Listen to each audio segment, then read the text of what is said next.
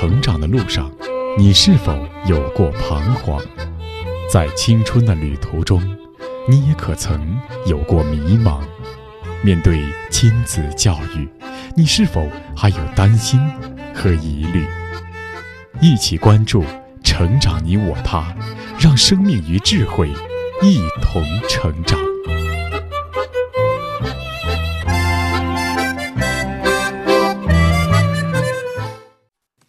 愿生命与智慧一同成长。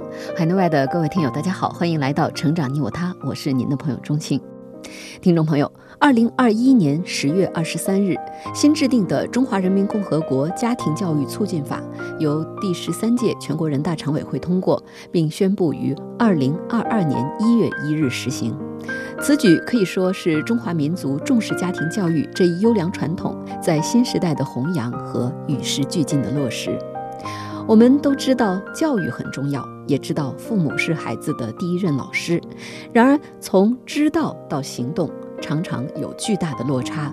就像苏格拉底所说：“知善者必能行善，凡行不出善，就说明并不真正知善。”因此，当我们看到社会中一些伦理悲剧一再轮回，或者看到一些天才和杰出人物对社会的贡献和影响，我们不禁会问：到底是怎样的教育造成了或正或负、或善或恶的结果呢？我们对教育的理解又如何达到真正的知呢？那从今天开始，我们的节目就将连续播送一部优秀的家庭教育专著，期待我们一起共读探讨。有人说，推动摇篮的手也是推动世界的手。母亲对孩子的成长至关重要。然而，我们是否真正懂得母亲？培养一颗螺丝钉与一个社会的公民有怎样的不同？母亲又如何决定民族的未来呢？华东交通大学母亲教育研究所所长王东华教授殚精竭虑。历练十年，完成了八十万字的教育专著《发现母亲》。书中以众多典型的案例，鞭辟入里的分析，对人类社会一些重大命题进行了严肃的思考，并深情地呼喊：“你可以不是天才，但你可以成为天才的母亲。”一九九九年，《发现母亲》一经推出即产生广泛影响，至今多次再版。先后获新闻出版总署中国图书奖、全国妇联推荐作品等奖项。王东华教授也因其突出成绩，2000年被全国妇联授予驻西爱心大使称号。2001年入选《中国青年》杂志可能影响21世纪中国的一百位青年人物。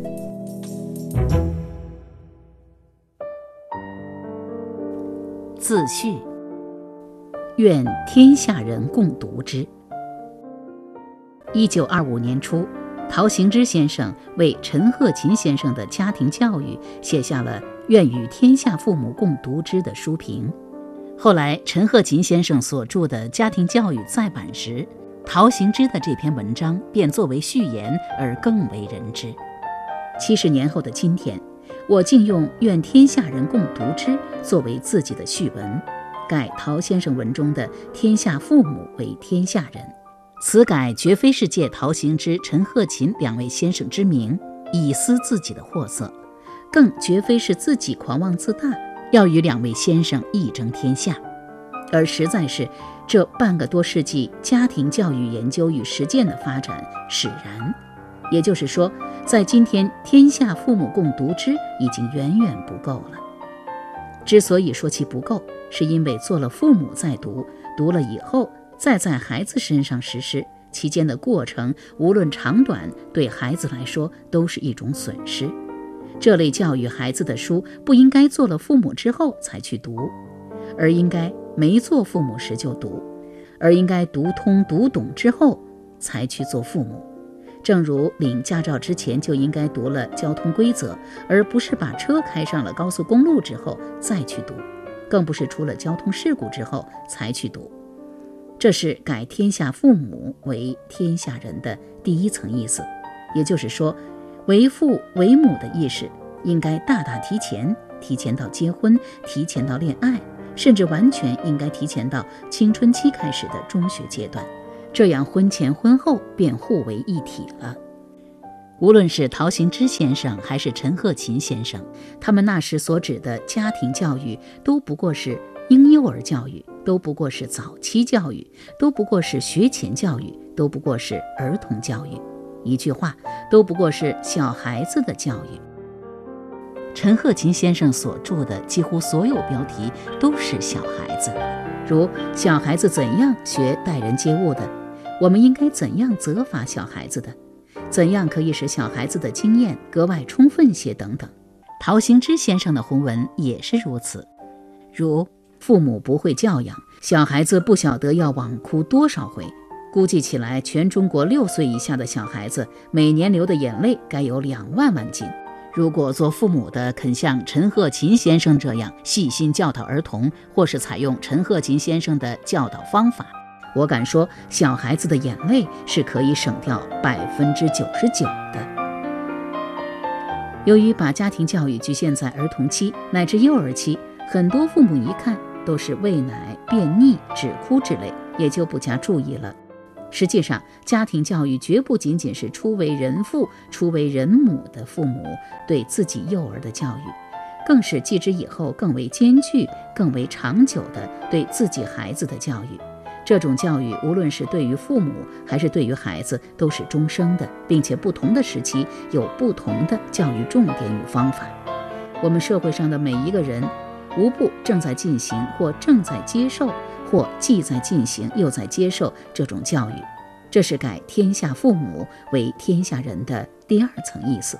也就是说，家庭教育的实施时间应该大大的推后，推后到孩子的少年、青年、中年、老年，乃至更下一代，这样早期与后期便互为一体了。在陶行知、陈鹤琴两位先生时，家庭教育还仅仅局限于显性教育层次，所谈的教育都是父母注意得到，并且可以教给孩子的。对于这样的认识，现在显然已经不够了。父母对孩子的教育不应该仅仅是显教育层次上的，更重要的是深入到前教育层次的习育与化育。对于家庭教育，尤其是对于婴幼儿教育，教育更多的不是表现在父母如何教上，而是表现在父母如何做上。遗憾的是，我们过去的教育学都是教的教育学，而不是做的教育学。殊不知，做比教还要根本。因此，自己正确的做人比正确的教子更为重要，而正确的做人绝不是结婚生子之后的事情，同样是他们从小就要学习的事。这是改天下父母为天下人的第三层意思，也就是说，做父母同自己的做人是紧密相连的。因此，绝不应该在做了父母之后才开始修正自己，更不应该在做了父母之后还依然故我不做努力，而应该在做父母之前就已成为最好的我了。前教育的揭示，不仅对父母提出了更高的要求，而且对社会也提出了更高的要求。对于孩子来说，社会上的任何一个角落都是他们的课堂，任何一个公民都是他们的师长。任何一次事件都是他们的课案，任何一种行为都是对他们的示范，任何一部影视都是对他们的教化，任何一种图书都是对他们的启发。因此，必须提高全社会的这种育儿意识、父母意识、教育意识。这是改天下父母为天下人的第四层意思，也就是说，全社会都在对孩子产生影响。不是好的影响，就是坏的影响。因此，社会上的每一个人都应该清醒地意识到自己对孩子们的责任。在陶行知、陈鹤琴两位先生的时候，社会对家庭教育的要求还远不如今日这般迫切。而今天有许多独生子女，不仅孩子的教育是一次性的，而且父母的教育机会甚至都是一次性的。在陶行知、陈鹤琴两位先生的时候。仅仅只是孩子在流眼泪，父母尚不需要为孩子流眼泪。而今天，不仅孩子更爱流眼泪了，而且父母甚至比孩子流的眼泪还多。在陶行知、陈鹤琴两位先生的时候，母亲尚在家专心相夫教子。而今天，母亲们都离开家庭，走上社会。再说，现在社会竞争空前激烈，不仅孩子需要父母的帮助，而且父母更需要社会的帮助。我们每一个人都曾为人子、为人女，我们每一个人都会为人父、为人母。现在，就让我们面对这一人生与人类的第一等问题、第一等学问，既为孩子们，也为自己做些什么吧。愿天下人共读之，不仅仅是读这本书，甚至就不是读这本书，而是读父亲、母亲这样的大书，而是读做人、做高尚的人这样的大书。因此，不仅愿天下人共读之，更愿天下人共勉之、共行之。刚刚我们听到的是王东华教授所著的《发现母亲》的自序，愿天下人共读之。的确，做父母不仅是要教人，更重要的是要做人。因此，王东华教授将陶行知先生的“愿天下父母共读之”改为“愿天下人共读之”，是因为在做人上，不是做了父母才学，而应该是一生的功课。那么，做人的关键又是什么呢？在十九世纪末、二十世纪初，美国有一位著名的早期教育家斯特纳夫人，针对当时的中国教育说过一段话。她说：“中国是最早开设学校的国家，尽管如此，他们的文明落后了。这是由于他们没有认识到妇女教育的必要。过去，中国人认为妇女不应该受教育，因此中国大多数妇女是文盲，也不进行家庭教育，受不到母亲教育的国民。”绝不能成为伟大的国民。斯特纳夫人这段话是针对二十世纪初的中国所说的，也被摘录在了王东华教授的《发现母亲》当中。接下来，我们继续来聆听《发现母亲》的导论之一。我曾经对自己问个不休。播讲时代。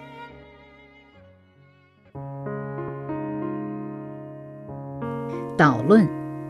我曾经对自己问个不休。一九八六年底，我在上海交大双学位班开始准备毕业论文。那个时候，尼采热刚刚在大学校园里兴起，他的超人学说一时间赢得了无数青年学子们的青睐。我也是这其中的发烧友之一。想到八十年代以来一直不衰的人性话题，于是我决定写一篇人性的批判。一来可以作为一种学业任务交付，二来也想好好澄清自己的一些迷惑。顺着这条思路，我的思维就慢慢的集中到了超人的体现者天才身上了。因为那个时候我看来，天才既是人性个性发展中最完善的一部分人。他们的特质与才具是常人所不具有的，他们指示着人类发展的方向，同时又是人性共性发展中所最能显示出其不完善的一部分人。他们的缺点正是某种大众的顾及，以至于就是连这些高度自觉的天才也无法挣脱。因此，研究天才不仅具有最大的启发性，同时也具有最大的指导性。正是在这种思想的指导下，我开始了对天才的研究。我开始捕捉一切有关天才、超人、英雄、圣洁之类的信息。《早期教育与天才》这本书就是这个时候从图书馆的书架上被翻看到的。由于有“天才”二字，我就顺便借了，想看看作者对于天才是如何定义及认识的。没想到晚上躺在宿舍里一翻，我的人生也随之翻开了。新的一页。这是一本极为传神的早期教育著作，作者是日本教育家木村久一，写的完全不像我们教育书籍那样呆板。他通过一个个父亲、母亲教育自己孩子的具体事例，将儿童早期教育的重要性、迫切性和可行性淋漓尽致地呈现在读者面前，具有极强的可读性和震撼力。我的心慢慢的被他抓住了，接着被他绑架了，呼吸不出来，一种从未有过的巨大兴奋被搅动、压抑在心底。当我一口气将这本薄薄的小册子读到最后，竟然看到了“中国”两个字。这是一本日本人编写的欧美人育子的经验集，我始终是以一个旁观者的身份来看。就像走在异乡的土地上一样，竟然碰到了自己的同胞，那种喜悦是无法表达的。这就是录在最前面斯特纳夫人的那一段话。由于这本书的巨大震撼力，由于我们现实与之对照形成的巨大反差，也由于自己的经验被全部激活起来，从读完这段话时起，我就被完全俘虏了，吞没了。我知道我已经将自己全部交给了这一事业，我知道我不需要再去寻找了。我的心灵已经在这里剃度为僧了，我的生命已经在这里歃血为盟了。从此，我的生命为他而歌而舞而笑而泣而怒而喜而醉而痴。他为我的灵魂开光了，他让我的灵魂受洗了。在此之前，我还不过是一只放在抽屉角落里躺着的蜡烛，还不过是一瓶倒在床底下落满灰尘的油盏，还不过是一个放在掉了漆色合不上门扇的橱柜上的灯座。他给了我火焰，让我成了蜡烛，成了灯盏，成了自来火。我的生活从此有了目标，有了光亮，有了色彩，有了宗教。我感到有一种生命打开我沉重的躯壳，钻进了我的灵魂，我的肉体为它而张开了，而鲜活了，而奔腾了。我理解了灵魂的不灭，我理解了死亡的超度。总之，我新生了，我有福了，因为我获得了属于我自己，同时也是属于我们这个世界的精神自我。也正是从这时起，我开始了我的教育探索。木村久一的这本书之所以如此强烈地震撼了我，是因为它深深地拨动了我的生活经历，它将我的那些已经沉入人生底层的经验又一次激活。从而让我又一次走回过去的自己。我出生在三年自然灾害后的一九六三年，这是中国人口出生率较高的一年。刚刚从大灾之后走出的中国人重新充满了活力。我是家中的第一个孩子，也是第一个孙子和外孙。不仅如此，我出生的这一天正是中国传统的端午节。民间有五月五日午时出生的孩子大吉大贵的说法。虽说我非午时，但毕竟也有两个午字。另外还有一点也挺有意思，那就是如果按农历算，我同外祖父是同一天生日；而如果按阳历算，又同母亲同一天生日。这里对自己的出生多加笔墨，绝非其他用意，而是想以此证明我父母在我出生时的喜悦之情。遗憾的是，在我出生后半年，母亲因为患病需要到外地住院治疗，无奈之中，我便像那时很多孩子曾经历过的那样，被寄养在外祖家里，而且一养便是十年。十年后，当我重新回到父母身边时，迎接我的再也不是六十年代初的那种喜悦景象了。这时，父亲作为走资派被打倒，家里的气氛比全国的气氛还沉闷。父母的工资还是同我出生时一样，但这时却要养活包括我在内的三个男孩子，生活水平降至最低。陡然增加了我这样一个废衣废鞋、只会吃饭不会做事的饭桶，不仅经济更显紧张，而且原有的家庭秩序也被打乱了。由于生活习惯相距较大，我无法立即入家随俗。更糟糕的是，我在外公外婆的宠爱乃至溺爱下，养成了类似当今独生子女们所特有的那种以自我为中心，不仅不能看护下面的弟弟。而且还经常发生争斗，即使是面对父母，也难改过去任性的坏习惯。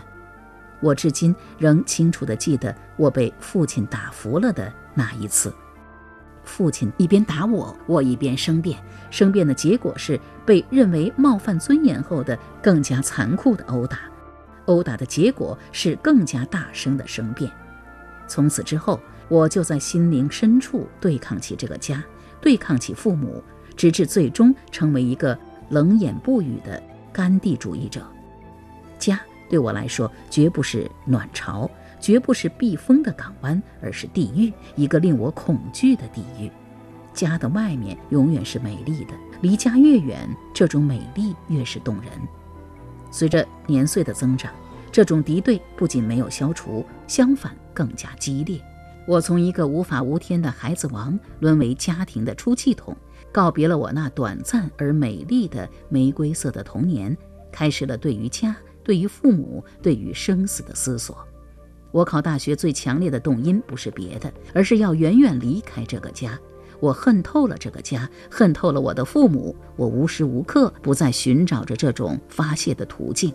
而木村久一这本书正好恰如其时地疏通了我被仇恨和痛苦淤积了的心灵，让我找到了一个理解这个世界、理解这个社会的窗口，找到了一个理解自己人生、理解自己成长的顾问，也找到了一个理解他人、理解人类不幸根源的望塔。这里需要特别说明的一点是，今天我已不再像过去那样理解这种不幸了。我的父母都是非常善良的公民，他们并不是有意要去伤害我这个儿子，只是他们当时无法去正确面对一个已分离了十年的、各方面都与他们想象迥然不同的这个儿子。他们当时面对我的痛苦，其实绝不亚于我面对他们的那种痛苦。这种痛苦其实是双方的，只不过对正在成长中的孩子影响更加深刻些罢了。随着我对这个问题研究的深入，我越来越理解他们当时做法的必然，越来越理解他们是无辜的，因为我们人类的历史直到今天都还是一个不知如何去做父母的历史，都还是一个不让人去做父母的历史，更何况是那样一个特定的历史时期了。尽管我最终理解了我的父母，理解了那个时代，但是类似这样的悲剧。即使是在今天，仍然还在整个社会令人痛心的大量复演继续发生，而这就是我今天之所以拼出力量来做这件事的缘由。一些朋友看到我拼出力量来做这件事，也许会感到不可理解，认为是不是小题大做了？我理解这些朋友的想法，这种人生苦痛是不曾经历者所难以想象的。但是我要一千万次的重复，这种苦痛绝非是平常的，也绝非是可以容忍的。它对一个孩子的成长来说，不仅是残酷的，而且还常常是毁灭性的。我的身边曾发生过这样一个真实的悲剧：一对众口称誉的医生夫妇，对寄养返归的儿子再也无法建立亲子感情。于是，毒打成了孩子的家庭作业，稍不如意，气都出在这个可怜的孩子身上。孩子受不了这样的虐待，便偷了钱和粮票，想逃回爱他的奶奶家。途中被发现送回后，父母不仅没有反思这么小的孩子为什么能够拿出这么大的勇气要回到奶奶身边，相反却认为。这还了得！一阵更加残酷的毒打，将孩子彻底的打服了，也让孩子对这个家彻底的绝望了。一个原本聪明可爱的孩子，在家得不到温暖，只能到社会上去寻找，很自然同那些野孩子交上了朋友，也很自然的有了小偷小摸的坏行为。下乡做知青时，也就常干一些偷鸡摸狗的事，不过也仅此而已。但这一切无疑更加重了父母对他的厌恶感。知青返城后，他被安排在他父母任厂医的工厂里，除了工资由父母带领外，连家都不让他住，而只能住在离家很近的单身宿舍。到了结婚年龄，自然也得不到任何的关心，既没有多少零用钱，也没有一件像样的衣服，加之自己的劣迹，谈了几个女朋友都吹了。事情到此都还很平常，日子仍然像往常一样平淡的过去。可积压在父母与孩子心里的怨恨都在接近极限。终于有一天，终于因为某一件事，这种仇恨爆发了。他趁父母不在家，发疯似的将家里的所有东西砸了一个稀巴烂，然后喝下农药，自杀。在被送到厂医院抢救过来后，他的父亲却用药。欲置其于死地。再次被抢救过来后，医院加强了对其父的防范。可怎么能够防范得了在这里任职的他的父亲呢？同样不胜折磨的他的父亲下定了最后的决心，他趁护士不在的间隙，用手术刀切断了自己孩子的股动脉。据说当时鲜血直溅到了天花板上，连抢救都来不及。其父在跳楼自杀时被同事死死地抱住，他一面挣扎一面哭喊道：“让我去死吧！我养了这么个不争气的儿子，还有什么脸活在世上？我对不起社会，我杀了他是为民除害。”那个时候还没有什么法治观念，由于他的父母为人非常好，连年都是先进工作者，再加上他的儿子确有劣迹，最后。给他父亲判了几年徒刑，缓期执行。这个事件如果不是就发生在自己的身边，我想我是不会相信的。事实上，我读《木村九一》这本书时，最先想起的还不是我自己，而是这个可怜的小哥哥。木村九一的书是一根火苗，这个可怜的小哥哥的身世是一根串在我的人生经历上的竹心。我的敏感与责任，正是在它的燃烧之下，才被最终唤起的。好，各位听友，以上我们收听的是王东华教授所著的《发现母亲导论》的第一部分。我曾经对自己问个不休。今天我们的节目就告一段落了。节目编辑钟庆，感谢您的收听。下期节目我们再会。